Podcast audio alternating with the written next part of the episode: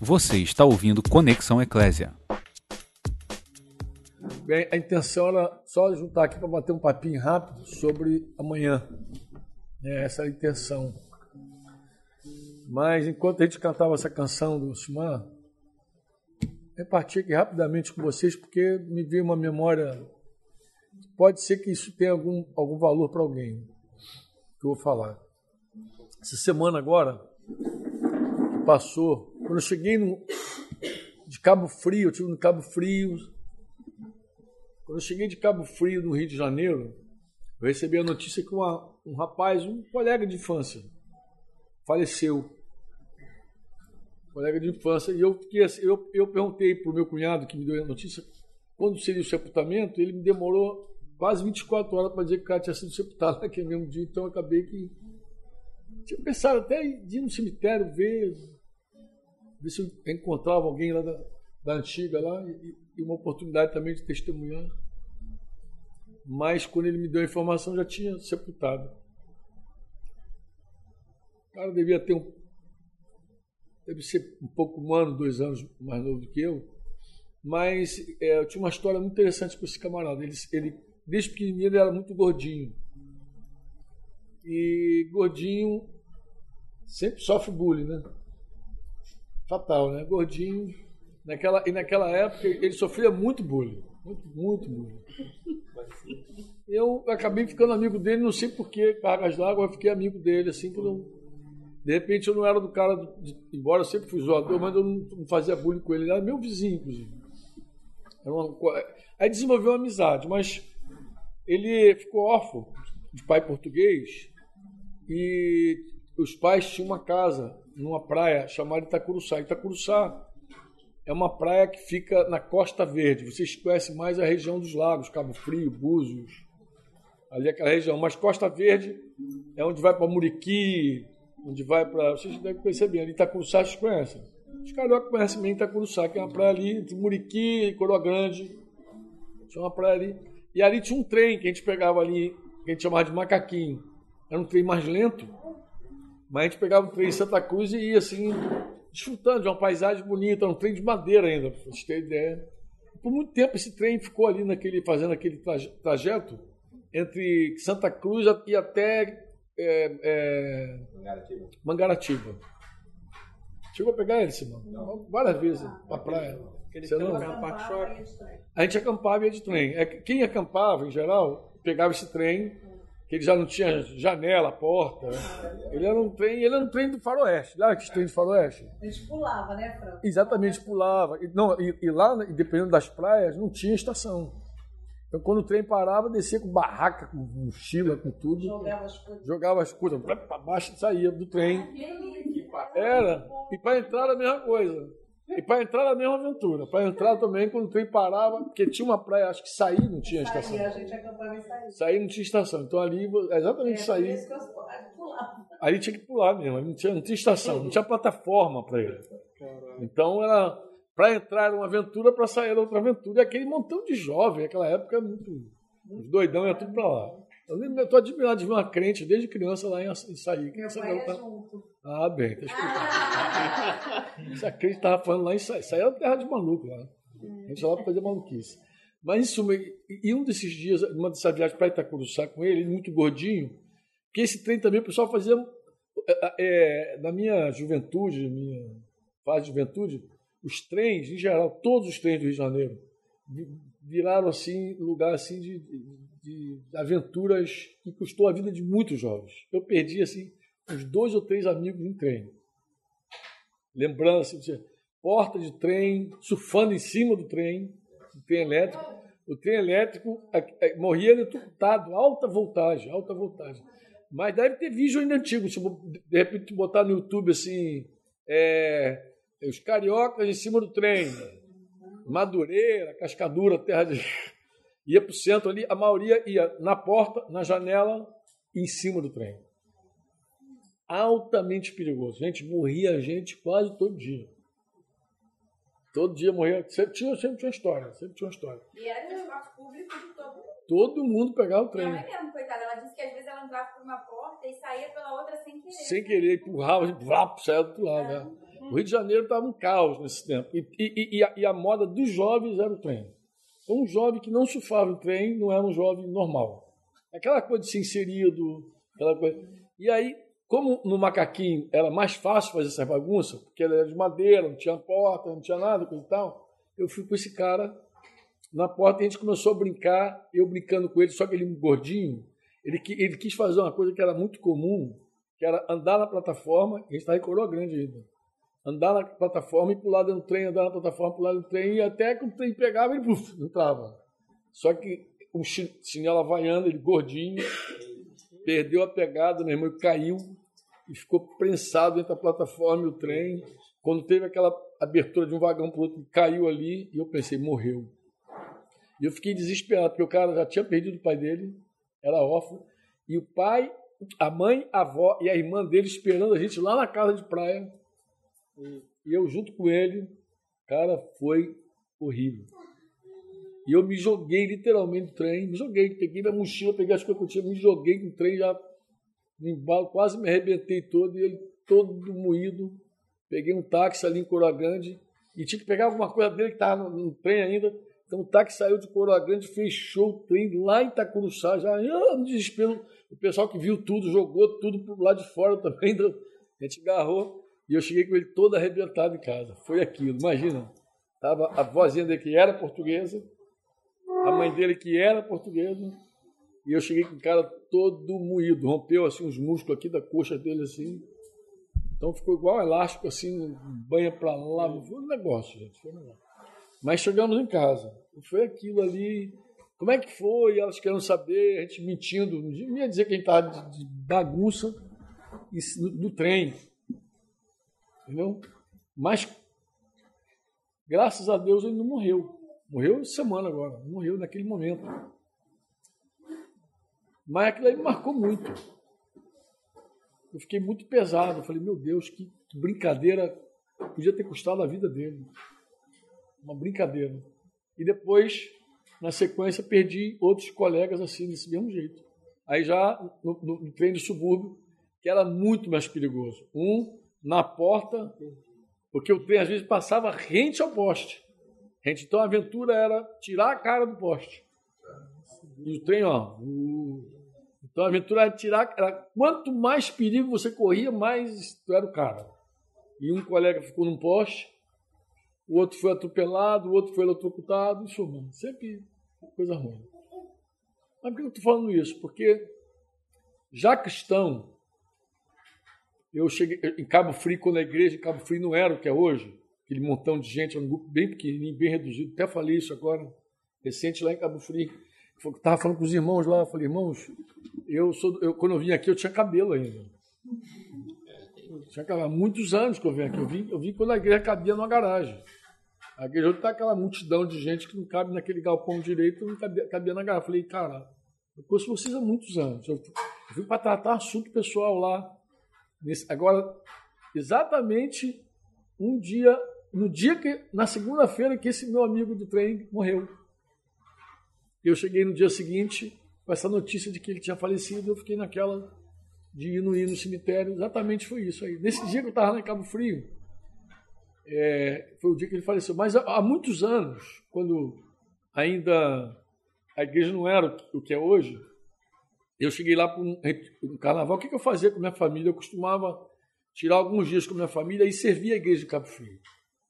Então, eu ia para lá no car... carnaval, a gente ia para lá, juntava os discípulos lá e passava o carnaval juntinho.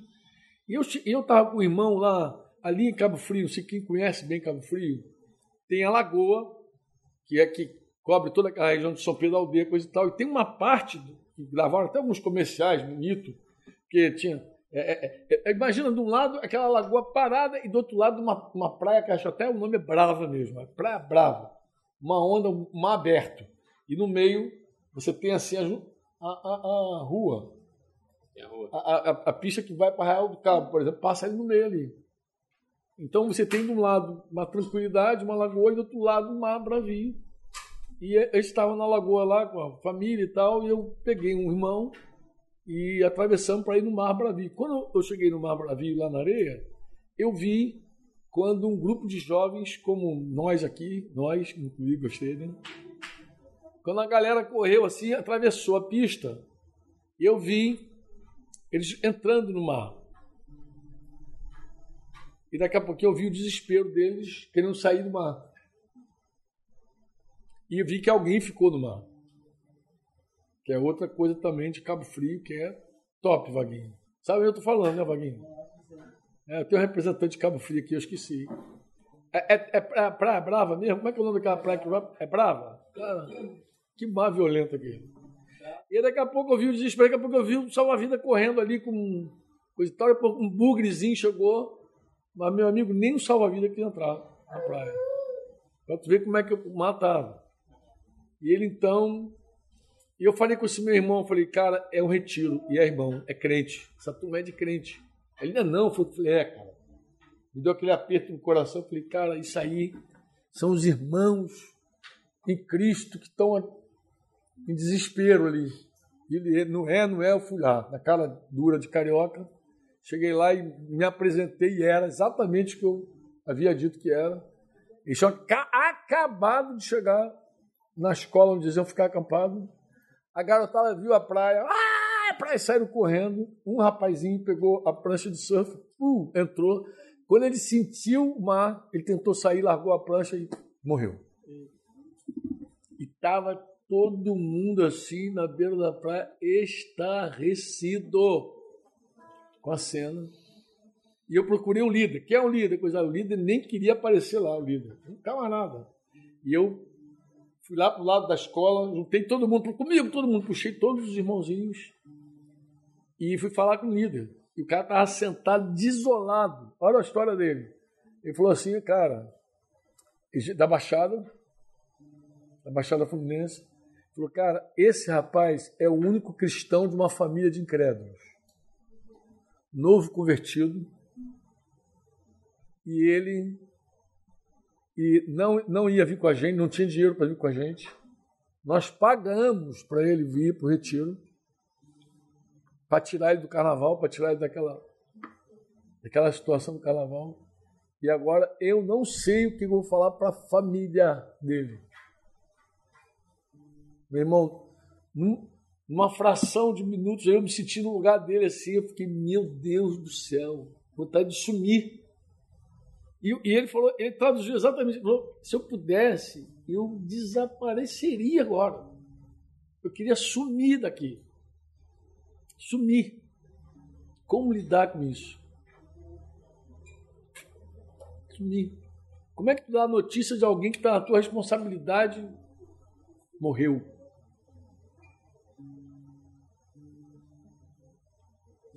E eu juntei todo mundo, dei uma palavra fomos orar. Mas eu confesso a você, eu não queria estar na pele daquele rapaz nunca. E oramos lá, dei uma palavra e depois me despedi porque eu tinha compromisso e eles seguiram a vida. Mas por que, que eu estou contando isso? Porque em 2004, quanto tempo já tem isso aí?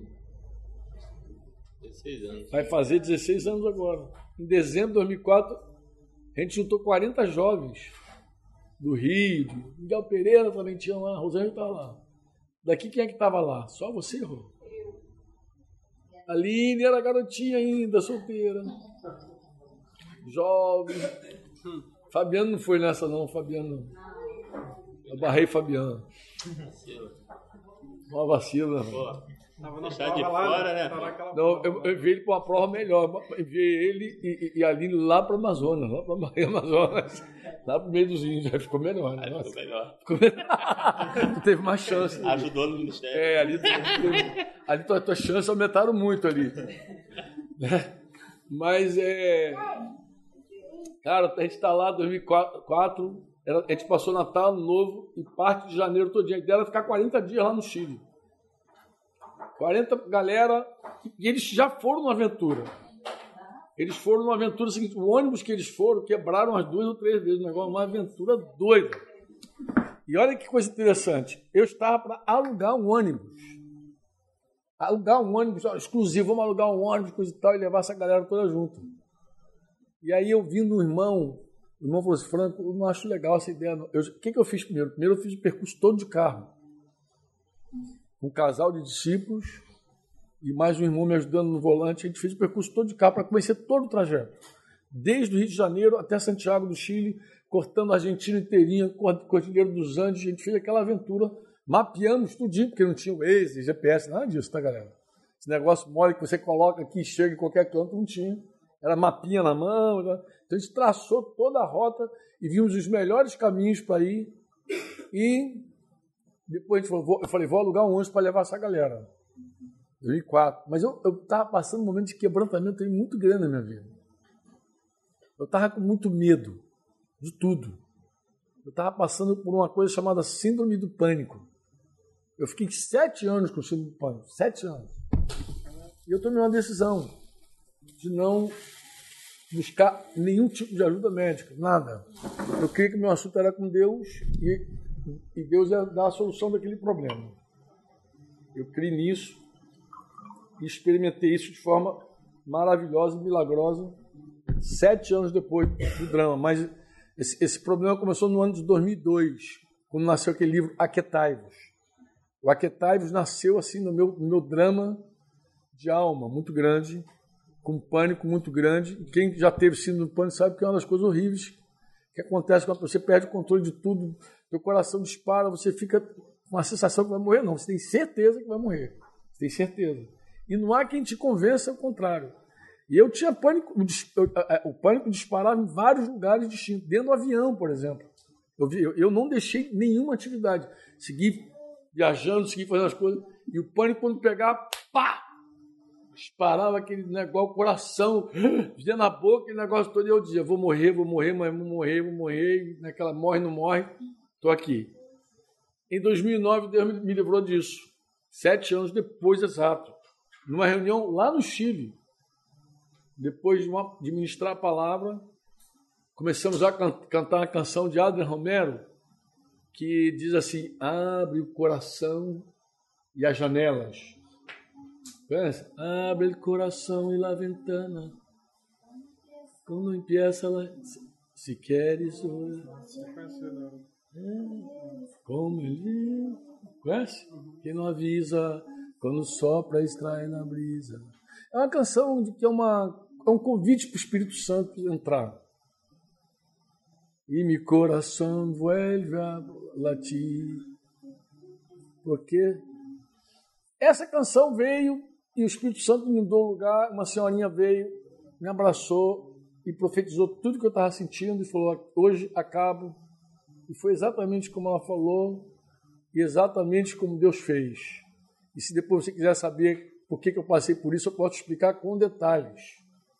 Como é que eu me meti nessa roubada, viu? Mas foi necessário para mim. E eu entendo hoje, eu vou dizer igual o salmista, foi bom eu ter passado por aflição para que eu aprendesse seus decretos. Eu precisava não só calar a boca, eu precisava aquietar o meu coração, que era muito barulhento. Porque chegou um tempo na minha vida que eu já não conseguia ouvir Deus.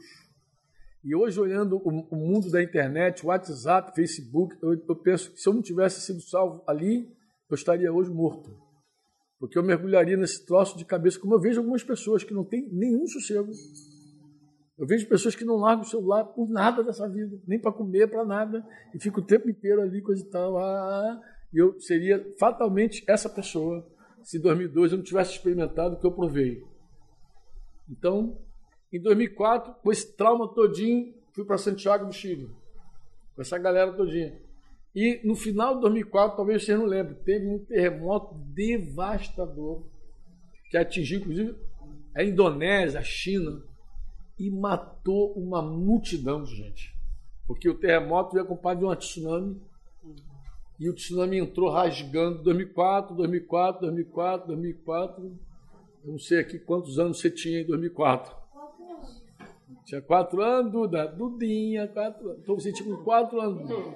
Lá no Chile. O, e o que acontece? O Chile, todos os chilenos, se você entrevistar um chileno, ele vai dizer o que eu vou te falar. Ele dizer, eles esperam um grande terremoto no Chile. Eles esperam. no ano de 68, se eu não me engano, 68, teve um, um terremoto com tsunami em Valparaíso. Dizem lá os, os, os entendidos que alcançou ondas na, na, altura de 30 metros de altura. 30 metros. Não dá nem para entender o que é uma onda de 30 metros. Grande. Não consigo nem pensar. Esse povo subiu para o monte. Eu acho que o avô, o avô de Aurora Cerda, Aurora, esposa de Davi Vidal, pai de Felipe Vidal, vocês lembram aqui? Teve aqui, inclusive, que quando foi? 2015. Oi? 2015, né? 2015, é. Então, a, o avô de Aurora, que era da guarda costeira, morreu nesse, nesse, tentando resgatar pessoas nesse tsunami aí. 68. E em 2010 teve outro, outro terremoto lá com tsunami também. Eu estava nos Estados Unidos. Já estava livre do, do, medo, do pânico. Olha, tu vê que, que é um momento interessante. Né? Em 2010, eu saí dos Estados Unidos, fui ao Rio de Janeiro, juntei alguns irmãos, juntamos recursos e fomos lá para o epicentro do negócio. A gente chegou lá no Chile e estava dando ainda o que eles chamam de réplicas. Que depois de um grande terremoto, a terra fica batendo assim, mas é assustador a réplica. Assustador.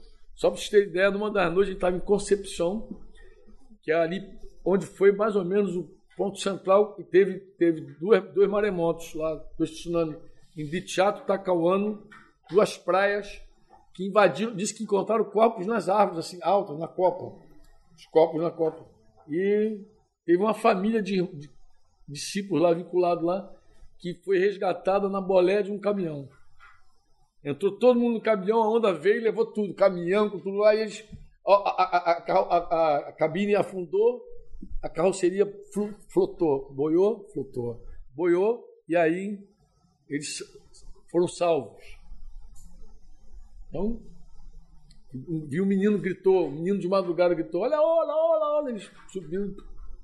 Então, foi logo depois do terremoto, que eles acharam, tinha uma, tinha uma palavra lá do, das autoridades que podiam ficar tranquilos que não ia vir o tsunami, mas veio, 2010. Mas em 2004, quando teve aquele terremoto com tsunami lá no sul da Índia, Indonésia, aí a notícia no Chile é o seguinte, ficou igual agora. Depois que os Estados Unidos atacou o Irã, está todo mundo dizendo Terceira Guerra Mundial. Então a notícia lá assim, vai vir um tsunami, vai vir um terremoto, vai vir. Eles, e eles ficaram assim numa pressão. E como a gente já passou alguns tremores no Chile, a gente sabe como é que funciona.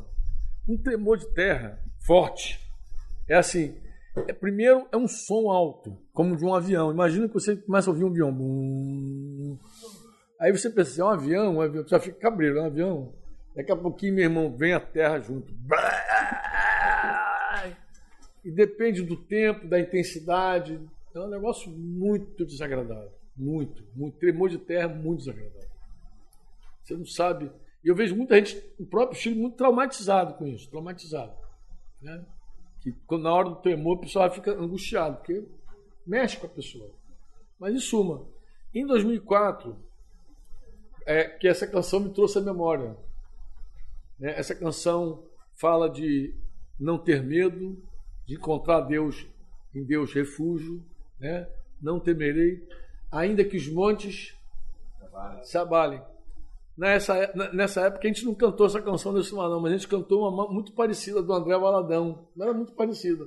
Eu lembro que eu lembro que uma noite os cachorros começaram a latir, latir, latir, latir, que é outro sinal de terremoto. É quando os animais começam a alvoroçar assim, que eles percebem primeiro que o negócio está ruim, entendeu? E naquela noite eu acordei e falei, meu Deus, está vindo um terremoto e não é possível, angustiado, naquele medo terrível. E aí, literalmente, eu tive um outro ataque daqueles espirituais, daqueles que ninguém gosta de ter à noite. E eu pe... ouvi aquela voz maligna dizendo comigo: olha, você não vai morrer nesse terremoto, mas alguns jovens vão morrer nesse terremoto. E eu quero ver como é que você vai falar com os pais desses jovens, que eles vieram para o Chile e morreram aqui debaixo da tua responsabilidade. Você ver como é que eu fiquei. Não dormi a noite inteira, cara. Que angústia. E pensando, meu Deus, se, se acontece alguma coisa aqui, morre um sequer aqui. As famílias lá, tudo jovens, tudo jovens, como vocês jovens. E meu Deus, aí começou aquela pressão, aquela angústia, coisa e tal. E aí fomos reunir de manhã, porque a gente fazia assim, como a gente faz um tema aqui? Todas as manhãs a gente se encontrava, né, Rô? Se encontrava lá, repartia, tava flecha, flecheiro tava lá ainda jovenzinho, aquela galera, Cristiano, essa galera toda lá.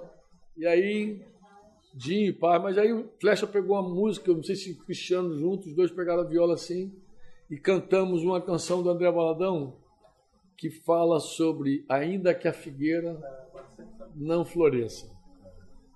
Lembra dela? Que abundante? Não, essa é.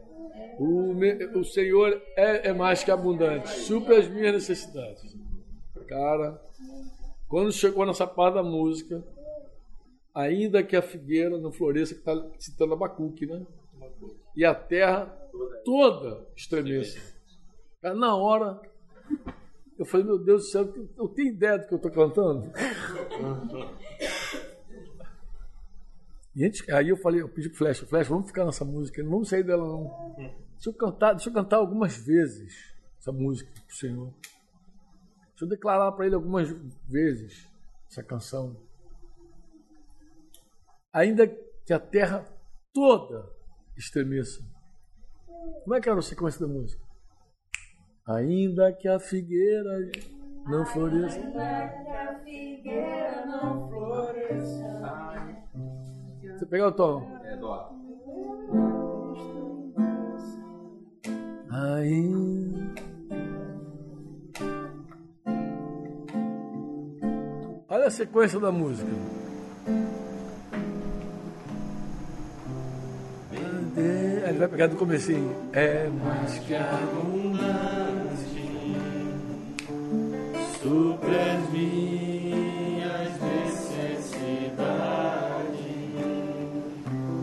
Descanso em pastos verdejantes.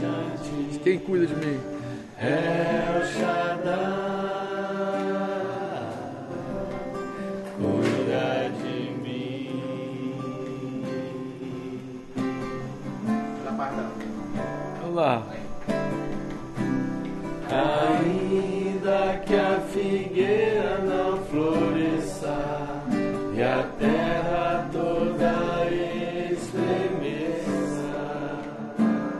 Faço?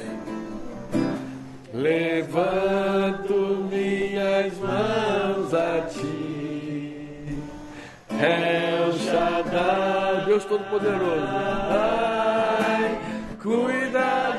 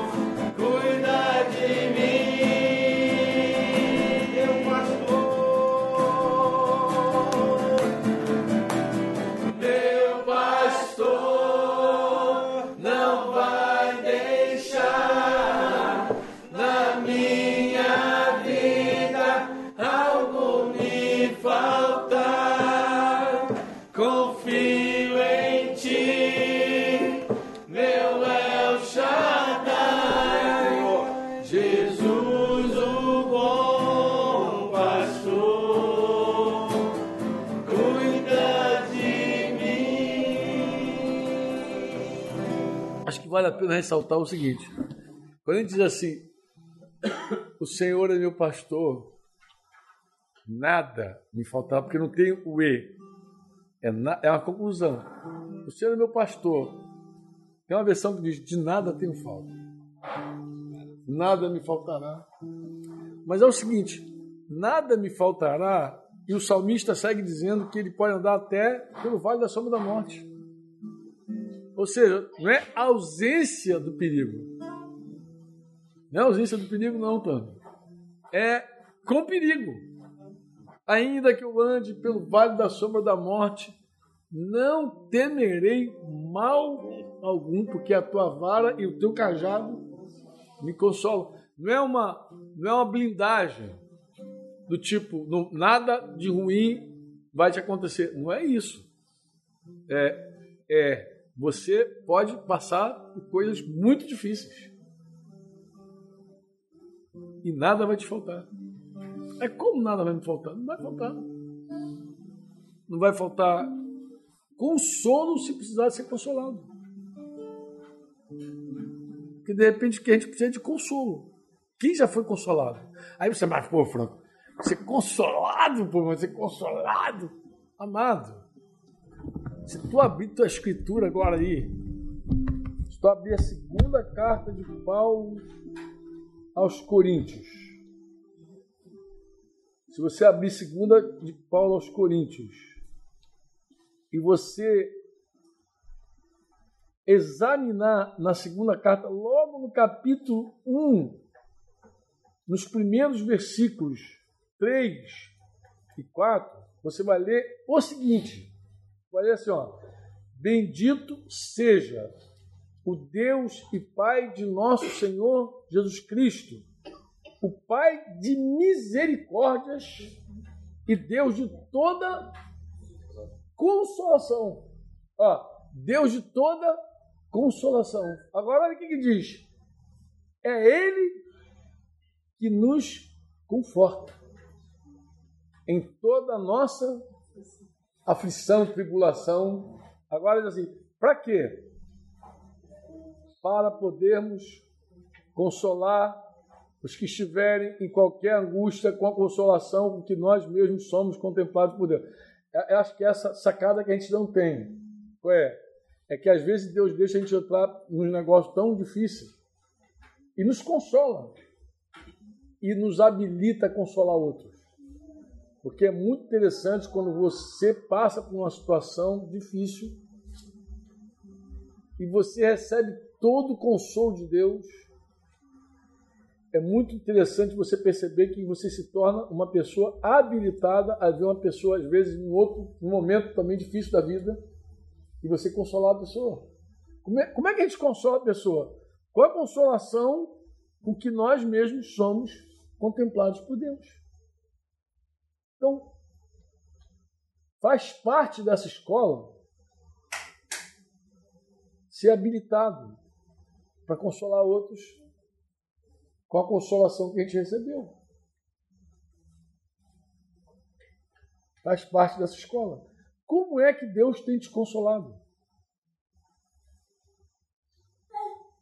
Como é que. Vocês sabem, as meninas que chegaram hoje, ou que vieram aqui pela primeira vez, talvez não saibam. Eu vi que vocês estavam ouvindo o testemunho da Duda ali. Mas aqui em Porto da Folha, não sei se em outro lugar, em outros lugares do sertão é igual, mas aqui em Porto da Folha, uma menina, quando fica com 17, 18 anos e não casa, ela é rotulada como moça velha. Moça velha. É um estigma, um rótulo que eles colocam na menina. Então, muitas meninas, principalmente no, período da vaquejada, que é a festa de setembro louca aí na cidade, se entregam a qualquer cavaleiro desse aí. Às vezes se entregam homens casados, homens mais velhos, só para não ter a experiência de ser chamado de moça velha. Não é assim, amigo? Pode perguntar a Duda depois, a entrevista. Eu vi que ela eu, tava, eu vi uma parte do testemunho, eu falei, Vaguinho, estou falando de você lá, é melhor você ir para lá, Vaguinho. É, é possível que. Eu estava pensando nisso, foi engraçado. A primeira vez que eu vinha pôr da Folha foi em 2012. Trouxe Modesto, vim com Jim. Vim com mais dois pastores, um que você deve conhecer, talvez mesmo. So- João Sobral. Conhece Sobral? João Augusto Sobral. Ele é um sergipano casado com uma baiana. E ele lidera uma congregação, algumas congregações, na verdade, lá em Salvador.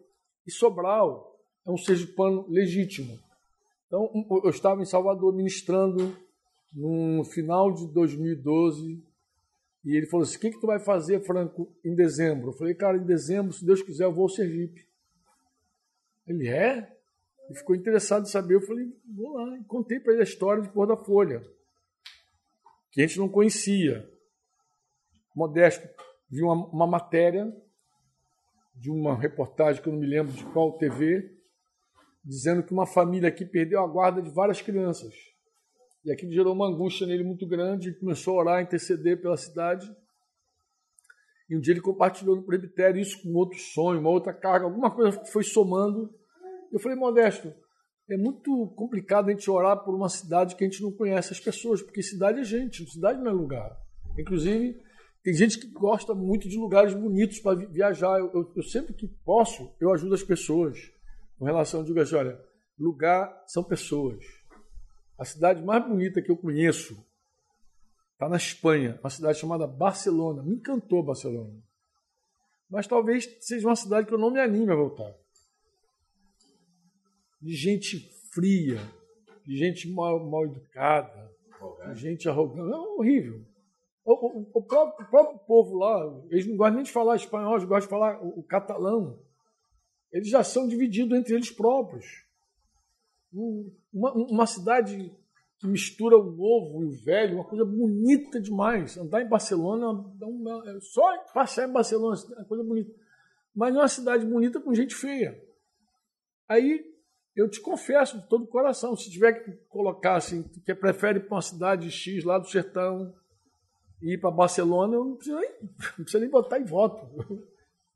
Eu já, eu já bato o martelo para estar no melhor lugar. E o melhor lugar para mim é onde estão as pessoas melhores. Essa é a real. Essa é a real. Então, em 2012, eu falei, vamos, vamos ver aquele, aquela cidade, aquela gente. E aí viemos aqui em dezembro de 2012. Mas aconteceu algo muito interessante. Quando eu cheguei no aeroporto de Aracaju, quem estava lá no aeroporto de Aracaju? Eu, para minha surpresa, eu achei que, como Sobral tinha parente aqui em Aracaju, eu falei, pô, que coincidência encontrar Sobral aqui no aeroporto, cara. Quando eu cheguei lá, eu falei, Sobral, o que você está fazendo aqui? Te esperando. Eu falei, como assim me esperando? Ele falou, tu não disse que ia vir para cá? Então, eu falei, falei.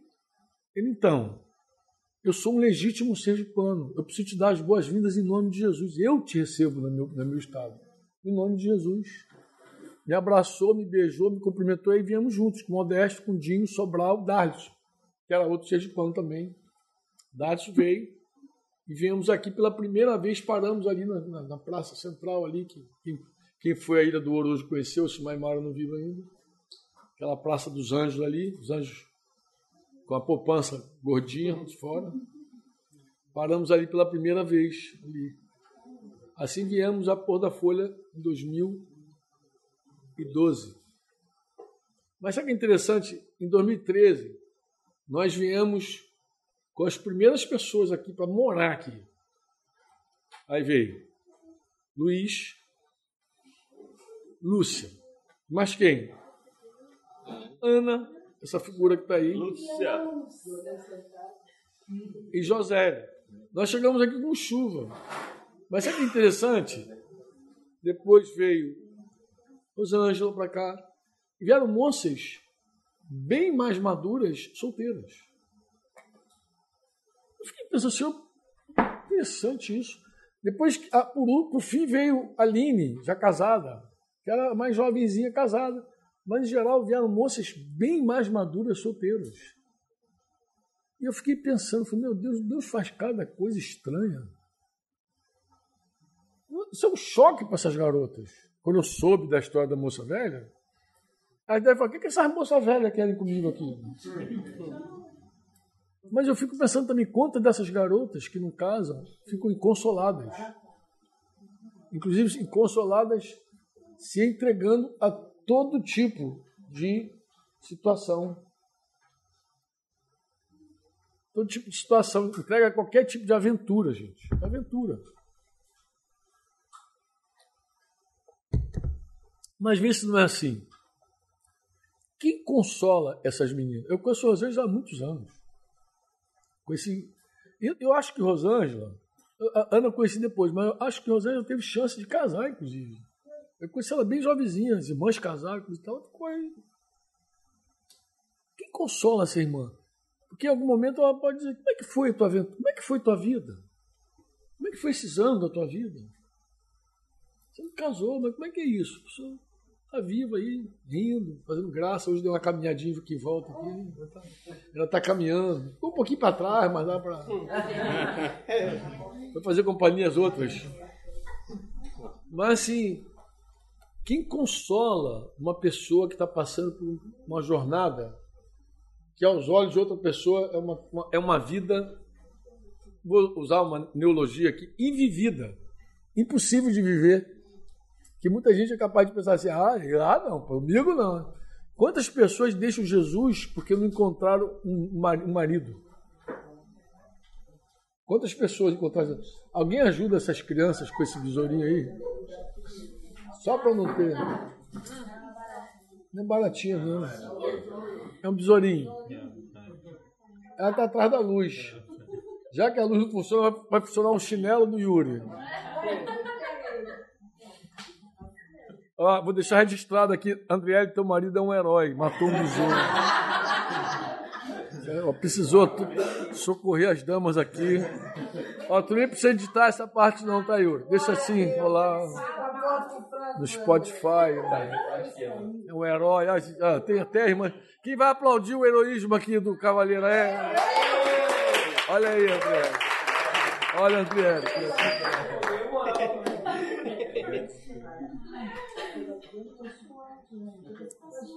Volta para cá. Diga assim, diga assim. Nós consolamos com a consolação que recebemos. É assim que a gente consola.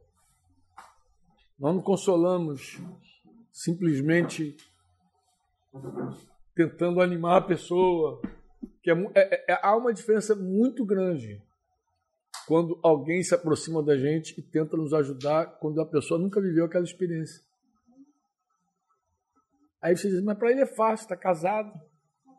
Manda esperar em Deus. Manda. Eu ouvi esse papo hoje aqui. Alguém me falou isso hoje cedo.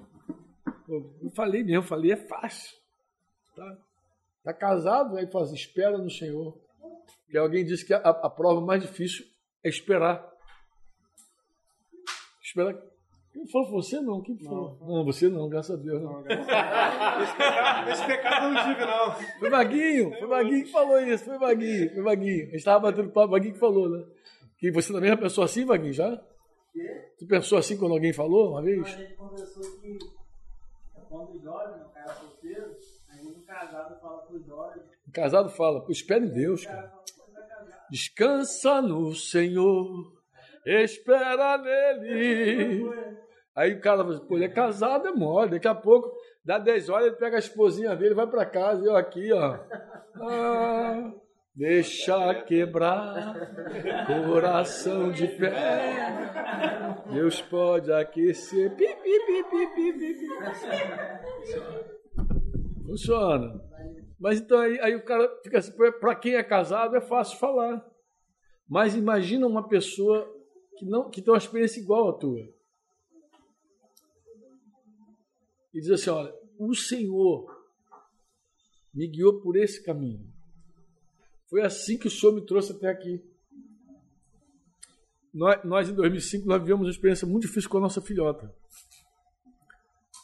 Na hora que a gente está passando o problema, a gente pensa assim: meu Deus, a palavra diz que todas as coisas cooperam para o bem daqueles que amam a Deus. Imagina que palavra forte. Romanos 8, 28. Nós sabemos que todas as coisas cooperam para o bem daqueles que amam a Deus, daqueles que foram chamados com o seu propósito. Mas, Senhor, eu confesso, eu não consigo ver bem algum nessa história. Porque tem história que você olha e diz, cara, que bem que vai extrair daí. Como é que Deus vai fazer um milagre nesse negócio? Mas, amado, se a gente entender que o propósito de Deus é nos conformar com Jesus, é nos tornar parecidos com Jesus, Deus sempre vai ter proveito com a nossa tribulação. Sempre vai ter proveito. E além do mais, Deus nos habilita para consolar outras pessoas. Depois dessa história da, da Débora, eu já tive a oportunidade de consolar muitos pais, muitos pais, que viveram histórias parecidas. De vez em quando alguém me escreve, de vez em quando alguém me pede ajuda. Outro dia me aconteceu um fato muito interessante. Eu estava indo para o Rio de Janeiro, já morando em Curitiba, e alguém me falou: Puxa, Franco, você poderia receber um casal aí está com um problema muito parecido com aquela história que tu viu com tua filha. Eu falei: Claro, mano. Quando eu cheguei no Rio, meu genro, que vocês conhecem bem, Rafael Reis, Rafael e Débora e Noah, Noah já tinha nascido, foi uma coisa recente, eles iam fazer alguma coisa e Débora falou: Pai, nossa casa está à disposição para receber esse casal. Só que ela não sabia do que, que era. Ela não sabia. Falei, tá bom, então a gente recebe. Aí fomos lá para casa deles receber, porque era uma conversa particular, né, Denise? Aí fomos para lá, ficamos ouvindo o casal. O que, que a gente fez lá? Compartilhamos nosso coração, nossas lutas, compartilhamos nossas dores, nossos medos, nossos fracassos, mas também compartilhamos a nossa esperança, a palavra de fé que Deus nos deu, de como Deus nos levou por aquele momento difícil, como Deus nos consolou, que, que Ele nos falou naquele tempo. Inclusive, eu não sou escritor, eu insisto em dizer, o que, que eu faço? Eu escrevo coisas que Deus fala comigo num determinado momento da minha vida. Ó, eu acho que o livro, mais livro que vocês vão ler, se tiver a oportunidade de ler, meu, foi esse último agora, Paternidade Espiritual. Eu acabei de fazer, deve estar sendo impresso pelos próximos dias aí. Mas é assim, esse é o livro mesmo. Que eu, eu tinha uma intenção de escrever uma mensagem e virou um negócio enorme, gigantesco. Estou até com medo dele. Tá? Deve estar parecendo uma Bíblia. E eu sempre fui contra livro grosso. Sempre achei, eu falei, eu gosto de escrever livro pequeno de letra grande. O cara pegar o trem em Santa Cruz, chegar na central, já leu. Deu até para fazer uma revisão às anotações. Mas esse virou livro mesmo, livro de verdade. Mas assim, eu registro de tempos em tempos na minha vida o que Deus me fala. Porque eu acho que em algum momento consola alguém. Aquela minha experiência. Aí nasceu um livrinho na época da Débora no Foi que a Taiva nasceu o Refúgio, que é o livro predileto da Denise. Refúgio. Então, o que é o refúgio? O refúgio era exatamente o que eu estava vivendo em 2005. O que era que eu estava vivendo em 2005? No auge daquela, daquele, daquele pânico também. Tudo aconteceu ali. O que eu estava vivendo em 2005? Eu estava vivendo em 2005, final de dezembro, eu estava vivendo o seguinte. Eu tinha que, eu queria sumir. Me esconder. Desaparecer. De vergonha, de medo, de tudo. Mas eu sabia que só tinha um lugar para ir. Eu sabia que só tinha uma pessoa para quem eu podia ir. Sabe quando Jesus perguntou, e vocês não querem ir embora? Pedro falou, mas para quem iremos nós? Lá em João 6. Para quem iremos nós? 6, 67, 66, 67. Para quem iremos nós? Se só tu tens a palavra de vida eterna. Então eu sabia em 2005 que eu não tinha para quem ir. E eu sabia que o meu refúgio era o Senhor. Ó, e Deus me falou em vários dias, mostrando Israel, mostrando várias histórias, como é importante se refugiar nele. Como é, o Salmo 91, só para vocês terem ideia, que a gente gosta tanto do Salmo 91, fala tanto do Salmo 91, tem gente que acha que o Salmo 91 é mágico que basta ler, botar atrás da porta. Aqui no Nordeste deve fazer isso também. Só no Brasil. No, no, no, Salmo 91 atrás da porta para expulsar demônio. Não é assim? Junto com a Santinha do lado. É, mas o que, que acontece? O Salmo 91 foi o salmo também que Satanás usou para tentar Jesus. Atira-te daí, tu é filho de Deus. Por quê? Porque aos teus anjos dará ordem a, a seu respeito. Então, não tem nada de mágico. Não é um negócio que tu coloca assim, igual um, um amuleto, talismã da sorte. Agora eu botei o Salmo 91. Amado, leia o Salmo 91. O Salmo 91 diz assim: O que habita no esconderijo do Altíssimo e descansa à sombra do Onipotente, diz ao Senhor.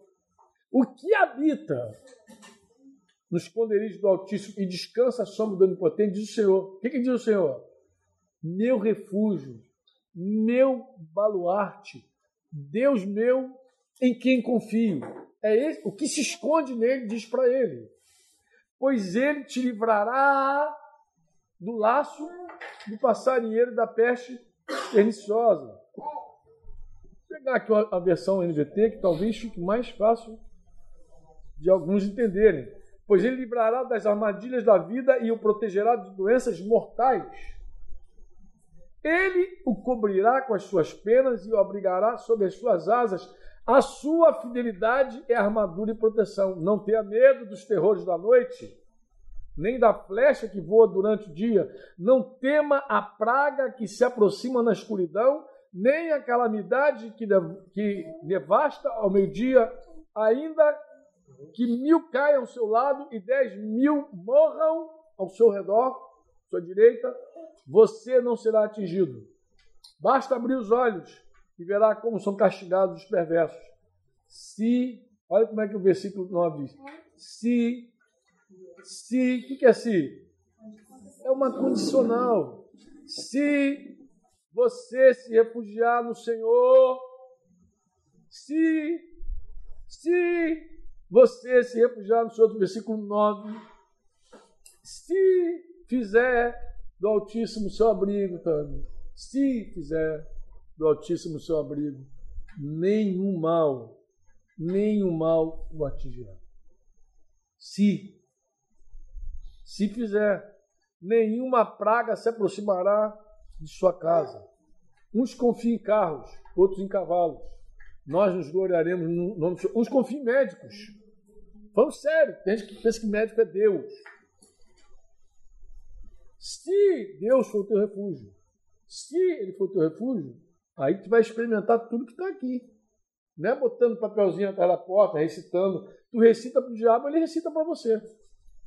Recitar não tem força, recitar o Salmo 91. Tem que viver o Salmo 91, vocês entendem. Tem que tomar posse do negócio. Pois ele ordenará a seus anjos que o protejam onde quer que você vá. Ele sustentará com as suas mãos, sustentarão com as suas mãos, para que não machuque o pé em alguma pedra. Você pisará leões e cobras, esmagará leões ferozes, serpentes debaixo dos pés. O Senhor diz: livrarei aquele que me ama, protegerei o que confia em meu nome. Farei isso. Quando clamar por mim, eu responderei e estarei com ele em meio às dificuldades. Eu o resgatarei e lhe darei honra. Com vida longa o recompensarei. Olha bem, hein? Com vida longa o recompensarei e lhe darei a minha salvação. Mas se fizer o Senhor teu refúgio. Então, naquela época, 2005 eu queria correr para algum lugar, mas eu sabia que só tem um lugar. 2002 também, tá, mano? Por que, que eu não corri para os médicos? Ah, mas médico é de Deus. Ah, para com isso. Por que, que eu não corri? Porque eu sabia. Ou eu vou para o médico, ou eu vou para Deus. Porque se eu vou para o médico, daqui a pouco eu estou dando glória para o médico. Estou dando o, cartão, o cartãozinho dele, para distribuindo o cartãozinho do meu médico para vocês. Se eu vou para Jesus, eu posso dizer: Foi Jesus que me salvou foi ele que me livrou. Eu posso dizer, inclusive hoje eu encho a boca. Falei um dia para o médico em São Paulo, assim, mas você saiu desse negócio, você ajuda? Sem. Nenhum homem, nenhuma droga, nada. Nem pastilhinha, nada, nada. Minha esposa ali é testemunha. Nada, nada, nada. Um chazinho de camomila no máximo. E oração, e busca, e ouvindo Deus todo dia. Porque quem nos livra é o Senhor. E ponto. E um dia a gente pode ter que experimentar isso de forma muito dura. Como? Quando todos os recursos humanos falharem. Quando nada funcionar contigo, você vai ter que funcionar com o Senhor. Aí tu vai ter que correr para lá assim, é, Senhor, já que nada funcionou, fiz oração, né? Como se oração fosse a última coisa para ser feita. É e Paulo diz: antes de tudo, faça oração.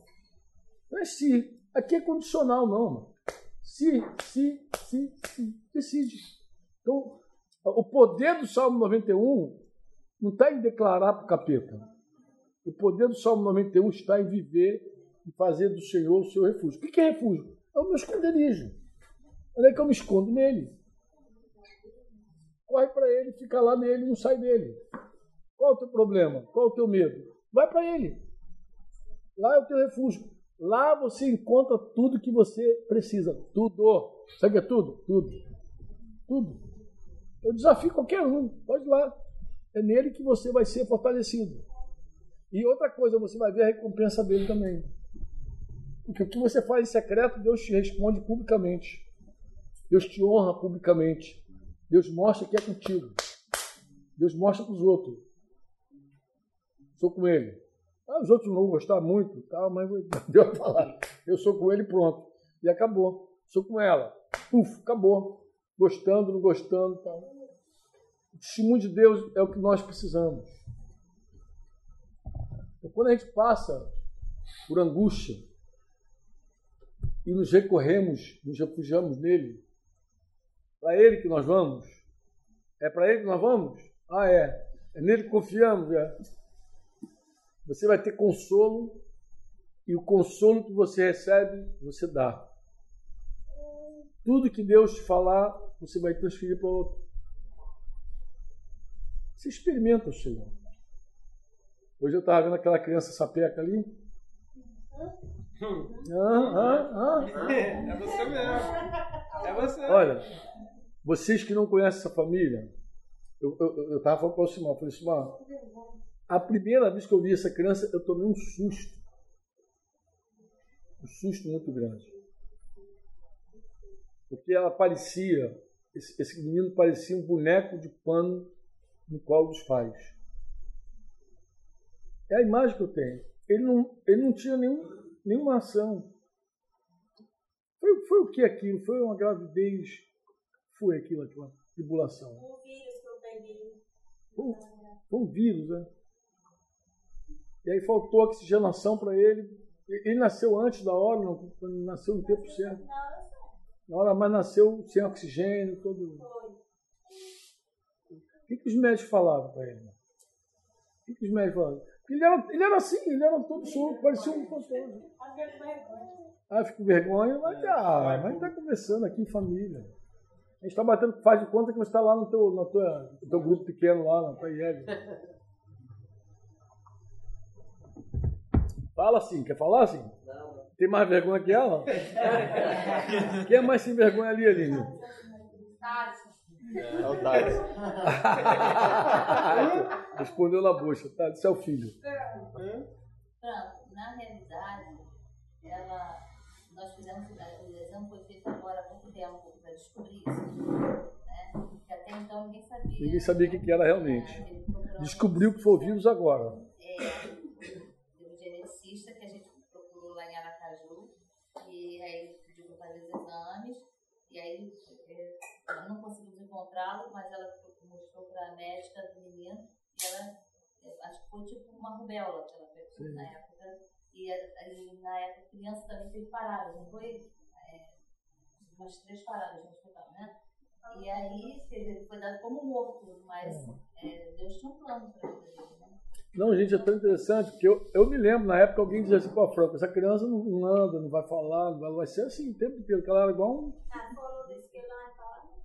É, vai falou que não ia falar, não ia andar, não ia andar nada, não ia tava todo mole, bicho. Eu já disse, não, certinho, como é que não fala? Não, é. Não. É. Fala, Fala oi. Oi. Não, diz que é, ele era, ele era, ele era, é, a vergonha que puxou o pai e a mãe, vergonha que puxou o pai e a mãe, até vergonha que tem, até vergonha você vergonha tem. Aí quando quer memorar, fica assim, ah, ah, ah. Chega perto de mim e fala assim, ah, ah. Fala que ele é, fala que ele é Flamengo, eu não percebo nada.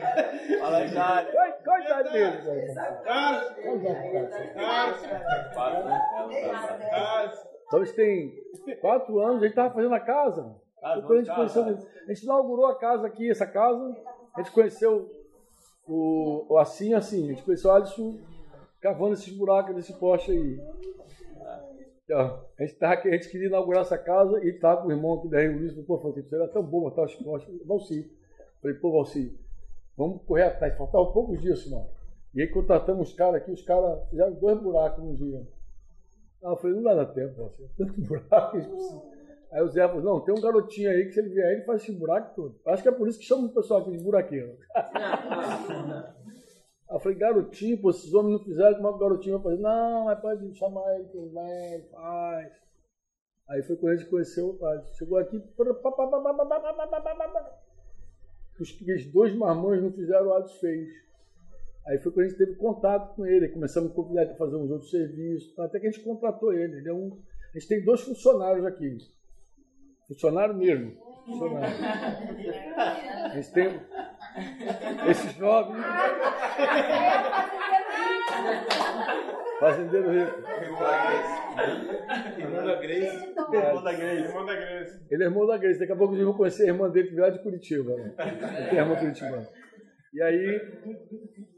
nesse Mas eu vi essa criança. Então, por que, que eu estou falando isso? Porque é o seguinte, eu lembro de alguém dizer assim: vamos morar por essa criança. Ela, os médicos não deram esperança de nada. Porque ela era todo molinho. Imagina uma criança igual um, igual um, um fantoche solto. Lembra, Carlinhos, como é que ele era? Não tinha expressão, não tinha movimento Fazia nada. fazia nada, tudo apagado no colo. É é assim que a gente conheceu eles assim. Eles entraram com essa criança sem expressão, todo molinho. E hoje eu vi ele brincando, falei, meu Deus, eu falei assim, mas a criança chegou aqui toda molinha no colo da mãe. Eu assim, mas é nosso Deus, nosso Deus, nosso Deus soberano, grande. Eu falei, é verdade. Maravilhoso, nosso Deus é maravilhoso, né, cara? E é engraçado, porque o refúgio deles com o Senhor foi assim, foi nesse momento que eles tiveram contato com Jesus. Nesse momento eles tiveram contato com a palavra. Nesse momento eles decidiram abrir o coração para o Senhor, para a fé, se converter, se casar, que também tinha que arrumar a vida. Você tem vergonha para umas coisas, não tem vergonha para outras, são os bichos sem vergonha para E aí, resolveram a vida. Glória a Deus. Deus é bom demais, né? Mas o que acontece no começo da nossa vida deve se perpetuar. Foi o que eu falei hoje de manhã. Jesus não pode ser nosso refúgio só na boca e nem só para a gente ficar pregando para os outros. Ah, busca o Senhor, o Senhor pode te ajudar. Por que a gente fala para o incrédulo, busca o Senhor, se nós mesmos não buscamos? Quem faz, ah, encontra, o Senhor tem resposta, se nós mesmos não encontramos resposta nele. Isso, gente, isso é uma incoerência muito grande. É muito grande isso. O Senhor continua sendo quem Ele foi desde o começo para nós. Ó, nós estamos aqui, todos nós, sem exceção, porque um dia é como aquela música: O Senhor estendeu suas mãos para mim e me deu a vitória. Esse casal um dia pode contar essa história. A gente chegou lá, nosso filho tal, nossa vida era assim, tá, tá, tá. E um dia eles podem também esfriar e deixar de, de depender desse Deus. Mas o mesmo Deus que socorreu eles no começo vai socorrer sempre. Estava ouvindo o Vaguinho contar um testemunho dele com o Dudinha, casou outro dia. O casamento desse casal foi muito maneiro. Olha, gente, eu já fiz muito casamento, em vários lugares. De verdade, do mundo até. Mas o casamento de vocês me tocou muito, me tocou tanto que o, que o Galchão ali, o Emílio, tá, lembrou que eu compartilhei lá com os jovens. Assim que eu cheguei lá, compartilhei, foi Emílio. Falei, contei a história de vocês, eu estava mexido de tanta providência de Deus. Como Deus entrou na história de vocês, como Deus proveu a vida de vocês. Agora vocês podem esquecer disso. Tudo que vocês estão provando hoje de provisão, amanhã vocês podem assim, começar a querer prover com o braço. Esquecer que Deus é que começou tudo. Então que Ele termine tudo. É, é, é, que Ele seja começo, meio e fim. Que seja dele, por meio dele e para ele todas as coisas. Eu estava zoando o Vaguinho porque ele disse que fez um cofre. Um cofrinho lá para poder. Depois ele vai contar essa história melhor para vocês, que eu acho que essa história tem que ser contada. Ele, eles são sem vergonha, não tem vergonha, não. E essa história tem que ser contada, mas ele fez um cofrinho para tirar férias com a esposa. Eu ri assim para ele, falei, Vaguinho, vocês saíram de lua de mel, tudo na provisão de Deus, vocês não tinham nada. Deus proveu tudo. Por que, que tem que ter cofrinho agora? Descansa no Senhor. Não muda nada. Deus, Deus, segue sendo a mesma pessoa. Eu falei hoje de manhã, o escravo, eu falei hoje de manhã, o escravo, ele não se preocupava com o que ia comer. Não era responsabilidade dele dizer o que, que eu vou comer. Falei hoje cedo, lembra disso? Que tarde de manhã. Eu falei, gente, escravo não tem, não tem porquê. Não, o escravo, ele, ele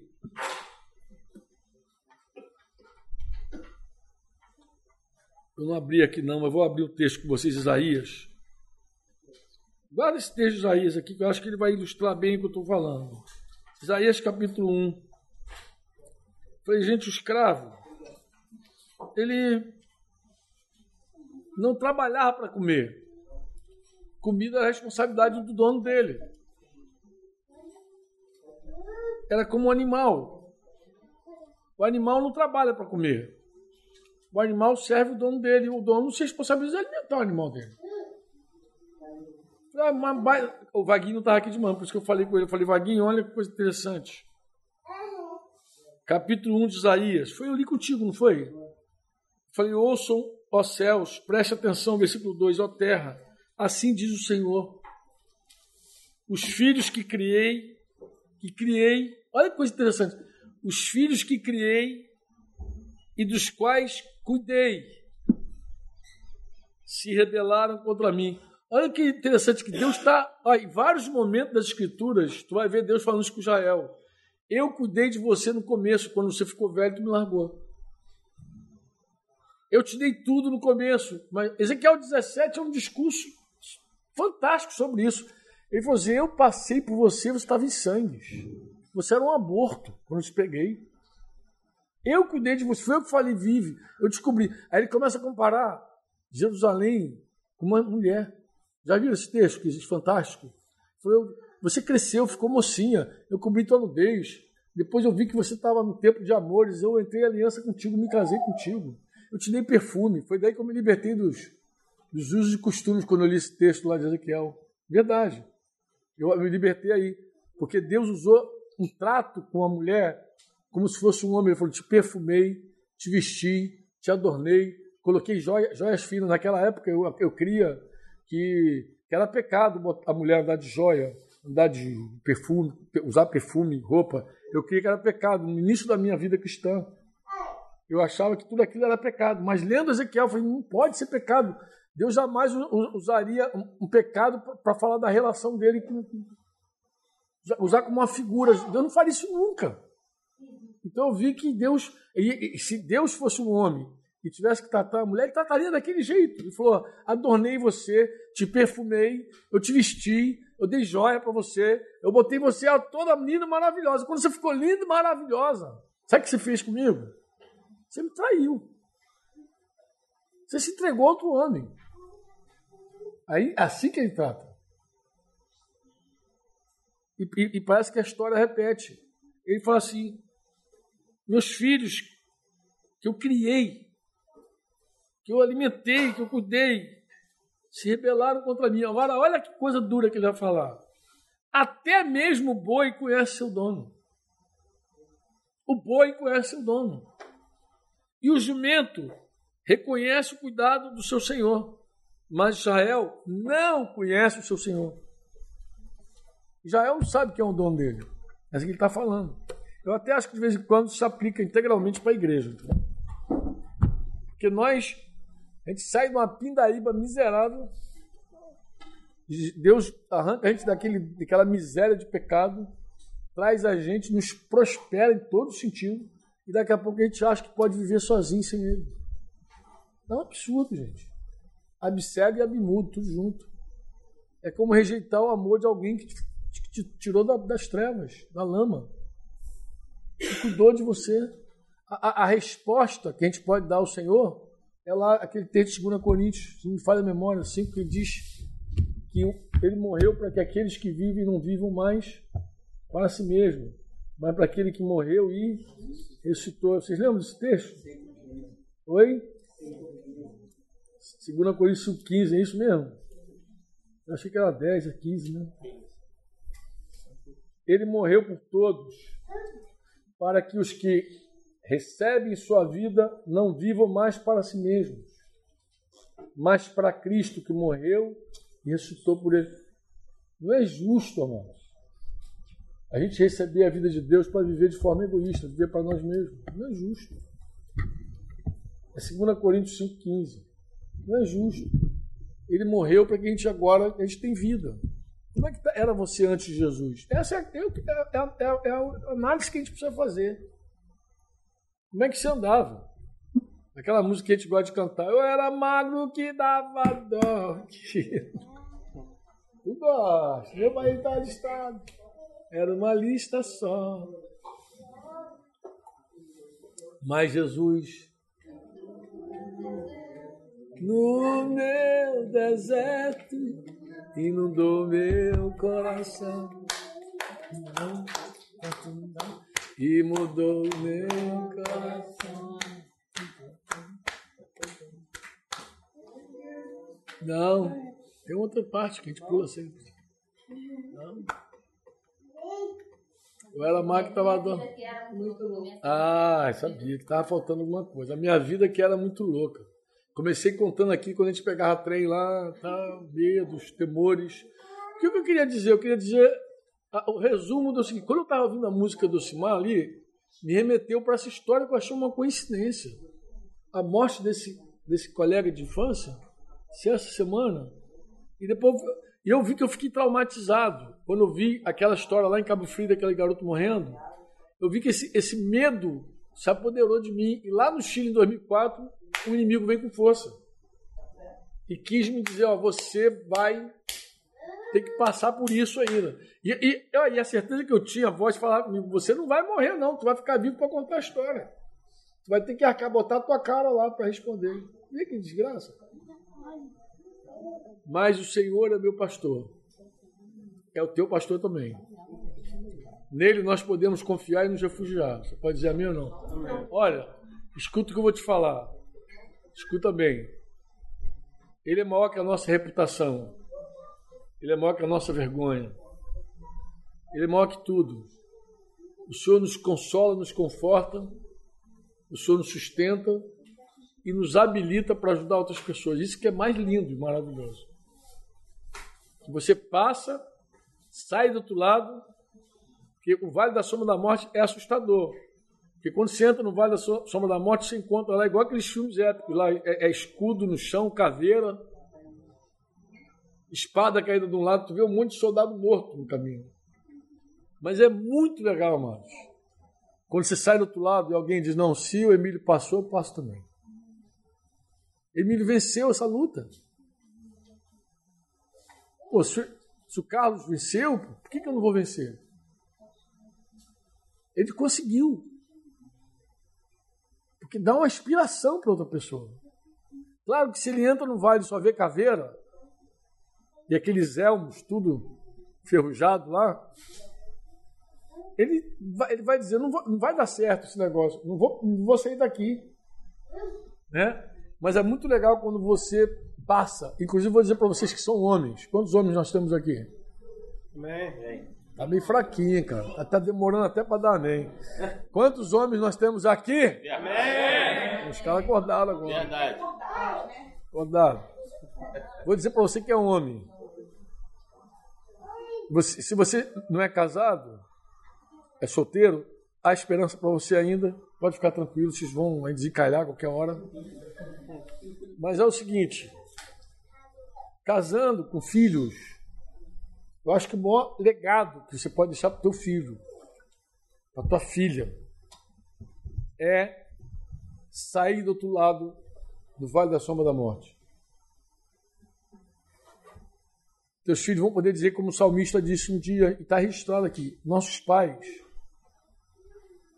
confiaram em ti e jamais foram envergonhados. É um, é um galardão espetacular. Eu, quando leio esse salmo, fico maravilhoso. Meu Deus, que coisa linda. Nossos pais confiaram em ti e jamais foram envergonhados. E quem confia no Senhor, deixa essa herança para os filhos. Uma história linda para contar. Sempre tem uma história linda para contar. É motivo de glória as histórias, mas é motivo de glória conhecer o Senhor. Que o forte não se gloria na sua força, nem o sábio na sua sabedoria, nem o rico na sua riqueza. Mas quer se gloriar? Glorie-se nisso, em conhecer o Senhor. Nisso você pode se gloriar. Você pode dizer, eu conheço o Senhor, vem comigo. Você pode dizer isso na boa, sem, sem, sem, sem medo de ser soberbo. Sem medo de ser soberbo. Tu pode dizer, cara, vem comigo. Eu, eu, eu conheço o Senhor, eu sei, eu sei em quem tenho crido. Estou bem certo que é poderoso para guardar meu tesouro até aquele dia. Vem comigo. Tudo posso naquele que me. Vem comigo. Isso é muito legal. E não é só os filhos naturais que agradecem você, não, depois. Depois tem vários filhos espirituais que te encontram no caminho de cara, você é uma inspiração para mim, sabia? Cara, isso vale tudo. Mas como assim inspiração? Não, porque eu. Mas como assim, cara? Isso não tem nada. Não, tem. Tem uma história, tem um testemunho. Nós inspiramos as pessoas. Busca refúgio no Senhor. Amém? E não tenha medo. Mesmo que você tenha sido marcado por algo muito ruim, uma história ruim na tua vida, um medo qualquer, um fantasma te assole de vez em quando. Porque é isso o, o diabo é craque nisso. O que, que ele é craque? Ele é craque em te assolar com histórias que você já viu. E sabe o que acontece quando tu vê o filme voltando? Tu, o, o, medo toma conta porque tu diz assim, cara, eu já vi esse filme. E eu sei que o final dele é horrível. Um dia, agora eu termino. Um dia eu tive um sonho assim, eu tive um sonho, eu tive um pesadelo. Já teve pesadelo que marcou você? Que pesadelo horrível que tu não quer nunca mais ter na vida? Cara, no auge desse tempo do, do Aquetaivos, eu tive uma, uma das experiências que Deus me deu foi assim: isso não está no livro. Não dá para botar em livro isso. Eu tive um pesadelo. O mesmo pesadelo que eu já tinha tido antes. E quando começou aquele pesadelo, eu falei: ih, eu já vi esse filme. Esse negócio vai ser um terror, um pesadelo horrível. Só que tudo que eu esperava que ia acontecer no meu sonho, no meu pesadelo, não acontecia. O cenário mudava, o cenário mudava, o cenário mudava. E não foi um pesadelo igual ao meu pesadelo. E vamos lá, acordei. Não foi aquele pesadelo, mas era, era o pesadelo. Mas por que, que não foi o pesadelo? E o Espírito Santo falou comigo: você não pode dizer já vi esse filme. Comigo isso não funciona porque eu faço nova todas as coisas. Faço nova todas as coisas. Você não pode olhar uma cena e dizer, já vi esse filme. Para com isso. Se arrepende. Inclusive, pessimismo é pecado. E pessimismo não se vence com otimismo, se vence com fé. Não é otimismo que bate com pessimismo. Ah, bora, bora. Não, que besteira otimismo. Você não é uma pessoa otimista, você é uma pessoa de fé. Você tem certeza. Eu sei em quem tenho crido. Estou bem certo que é poderoso. Você tem certeza. Você não é otimista. Você é uma pessoa cheia de fé. Você sabe quem te chamou, quem cuida de você. Você sabe. Não tem otimismo na parada. Que é otimismo? Tu não fica cruzando o dedo para dar certo. Larga de bobeira. Não torcer dedo. Torcer o dedo. Para com isso. Vai dar tudo certo, legal. Vai dar tudo certo, porque aquele que nos chamou é poderoso para nos sustentar, nos levar, nos dar vitória. Você crê nisso ou não? Amém. Amém? É Ele que nos conduz em triunfo, diz Paulo. Ele é poderoso, ele vai guiar a gente, vai dar certo esse negócio, pô. Ah, é otimismo. Frank é otimista, se falasse perto de mim, tu vai ser repreendido. Eu não sou otimista. Eu creio no Senhor. Eu não sou otimista, eu creio no Senhor. Eu sei quem é o Senhor. Nesses anos da minha vida, eu vi como ele. E eu falo isso com a minha esposa de vez em quando. Nós estamos 37 anos casados. Eu digo, filha, desses 37, 35 anos a gente conhece o Senhor. Não tem um único dia que ele nos desamparou. A gente não tem que se queixar do Senhor nem uma unha. E não faltou problema. E tribulação. E é assim. Vida de quem cuida de gente é assim. Quando não tiver nenhum problema na tua casa, tem problema dos filhos, dos discípulos. Então você vai ter sempre problema na tua frente.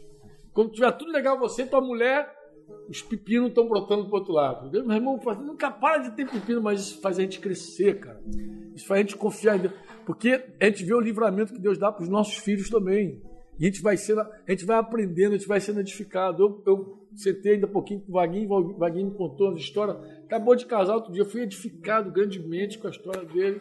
Falei, como é bom ver o Senhor edificando a igreja.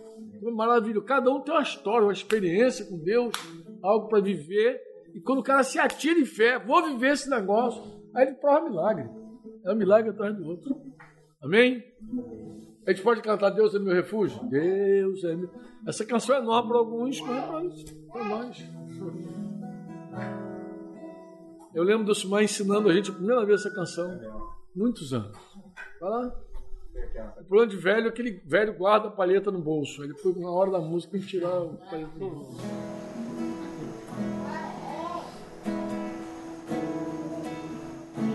Pode declarar ao Senhor isso, essa verdade.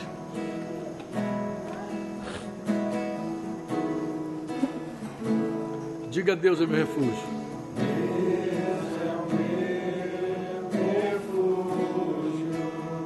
Aleluia, é verdade, Senhor. Socorro e fortaleza em toda angústia,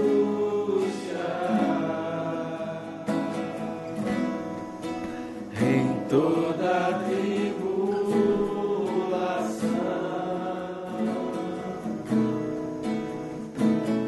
Portanto, não temerei.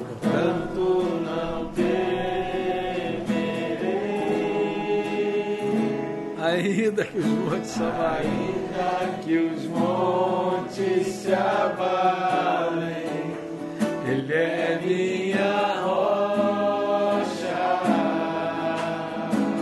minha cidadela. minha cidadela.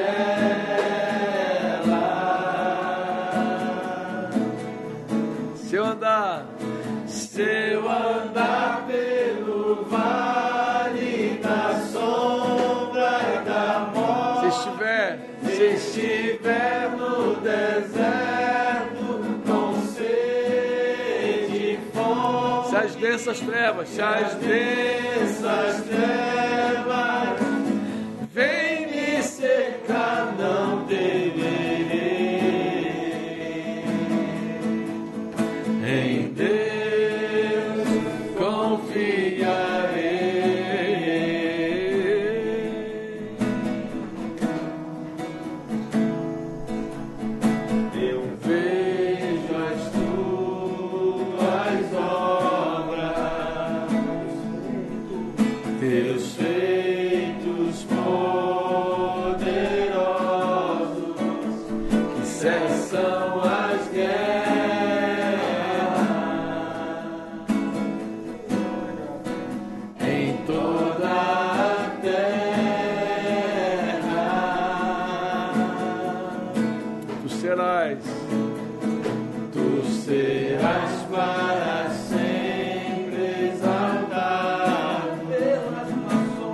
nações, e pelas nações proclamado, Senhor dos exércitos, Senhor dos exércitos, Deus conosco, Deus